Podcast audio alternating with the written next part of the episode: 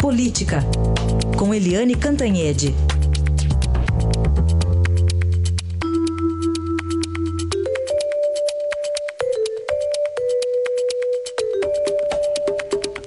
E a semana político-policial já começa animada, né? Já tem indiciamentos aí sendo divulgados. Agora a coisa foi parar no BNDES, né, Eliane? Bom dia. Bom dia, Raíssen. Bom dia, ouvintes. Pois é, a semana já começa agora. As semanas anteriores, é, antigamente, né? Muito antigamente, as semanas começavam na terça-feira. Agora já começam no domingo mesmo, né? Porque sempre tem alguma grande confusão no domingo e dessa vez como você disse, os indiciamentos chegaram ao BNDES, o Banco Nacional de Desenvolvimento Econômico e Social, e por um caminho que a gente não esperava, porque está todo mundo esperando a hora que o BNDES vai entrar na rede da Lava Jato por causa, por exemplo, do favorecimento aí dos grandes empréstimos bilionários para a JBS e para outras é, para outras é, dessas empresas campeãs nacionais. E, mas não, não foi nada disso. Na verdade, o BNDES entrou é, porque a Polícia Federal indiciou oito pessoas, inclusive o ex-presidente do BNDES, Luciano Coutinho, e a mulher do, do governador de Minas, o Fernando Pimentel. Por quê? Por favorecimento, por propina do Cassino que é um grupo de supermercados da França. É, a história, em resumo, é o seguinte: o BNDES arranjou um jeitinho, inventou uma cláusula de última hora para não dar um empréstimo para o Abílio Diniz, que é do Pão de Açúcar brasileiro e que estava fazendo um acordo com o Carrefour francês.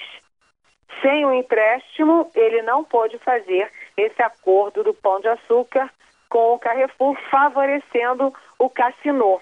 E aí foram descobrir, era uma dinheirama que ia parar numa empresa que eles dizem que era só é, laranja, mas enfim, é uma empresa de um jornalista, o jornalista Mário Rosa, uma empresa de, de consultoria e agência de risco, e e que uma parte desse dinheiro, 2 milhões e meio, saiu dali e foi parar nas contas da mulher do governador de Minas. Aí a gente pergunta, e o governador, onde é que entra nisso tudo? O que a polícia diz, né, lembra, é que o governador, ele tem foro privilegiado no STJ, no Superior Tribunal de Justiça, e, portanto, ele não pode ser indiciado agora. Mas ele, enfim, também não está ali é, livre, leve e solto dessa história, não. Muito bem, tem muita coisa ainda para ser esclarecida envolvendo o BNDES, né, Eliane? Muita é, coisa. O BNDES é uma caixinha de surpresas ainda, né? É. Vamos ver assim. Vamos ver. Olha, e mais assuntos da semana, tem uma agenda agitada, tem a votação da segunda denúncia contra o presidente Temer, tem a situação do Cesare Battisti lá no STF e o Estadão aqui também promovendo um, um fórum importante, né, Helene?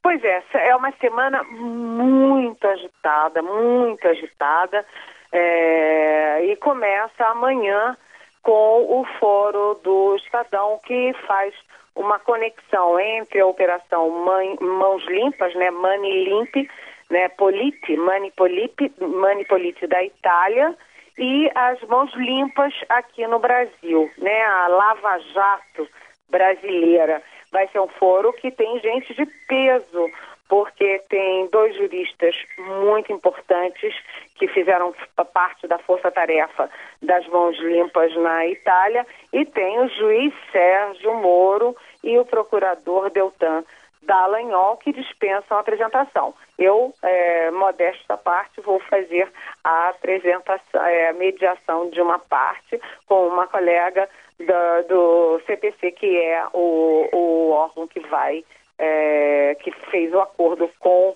o Estadão para esse fórum. Aí na terça-feira também, aqui em Brasília, porque o fórum vai ser em São Paulo, e na terça-feira em Brasília, a primeira turma do Supremo vai é, julgar o caso Cesare Battisti, que também é italiano, ou seja, a Itália está na nossa agenda essa semana, porque o, no último dia de mandato o presidente é, Lula simplesmente cancelou a extradição do Cesare Batista. O Supremo era a favor da extradição, votou a favor da extradição.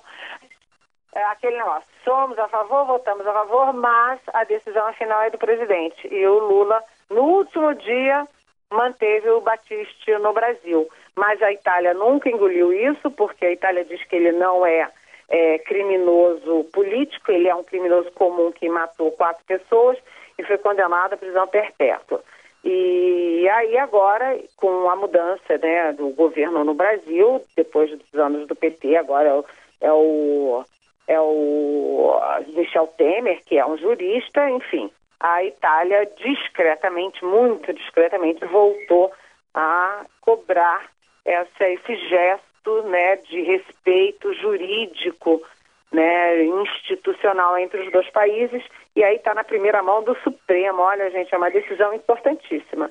E depois a gente vai ter a, a, o grande momento da semana, que é quando a Câmara, o plenário da Câmara, vai votar se autoriza ou não a denúncia, a continuação da denúncia, a ter segunda denúncia contra o presidente Michel Temer por obstrução de justiça e organização criminosa lá no Supremo Tribunal Federal. Todas as previsões são de que a Câmara vai barrar a denúncia, ou seja, o Temer fica livre também dessa segunda denúncia por hora, né? Mas é, é possível que ele tenha menos votos, o que é ruim, porque ele precisa ter força no Congresso para retomar o governo, né? Depois de ficar o tempo inteiro aí tendo que driblar e convencer deputados e senadores a derrubar a denúncia. Ou seja, a expectativa é, é finda a segunda denúncia, comece o governo. Vamos ver se ele terá força para fazer a reforma da Previdência. Há dúvidas quanto a isso, viu, Raicem? É, acho que até da parte do. Até o próprio presidente da Câmara, Rodrigo Maia, já está com essa dúvida, né, Eliane? É, o Rodrigo, eu falei com ele na sexta-feira com o Rodrigo, e ele diz, olha, que é muito, muito difícil, porque as agendas estão se descolando. Enquanto o Temer está querendo retomar o governo, fazer a reforma da Previdência, é, recuperar rapidamente a economia, os deputados e senadores só pensam em uh, suas eleições no ano que vem. E eles acham que já deram, os aliados né, ao Palácio, acho que já deram muito sangue, é, tendo que se desgastar votando contra a primeira e a segunda denúncia do Temer e que não teria sentido dar mais sangue ainda e mais desgaste ainda para o governo apoiando a reforma. Só que essa reforma não é do governo, né? É uma reforma que é importante para o país. Aí a análise da Eliane Cantanhede, diariamente conosco aqui no Jornal O Eldorado. Obrigado, Eliane. Até mais. Até mais.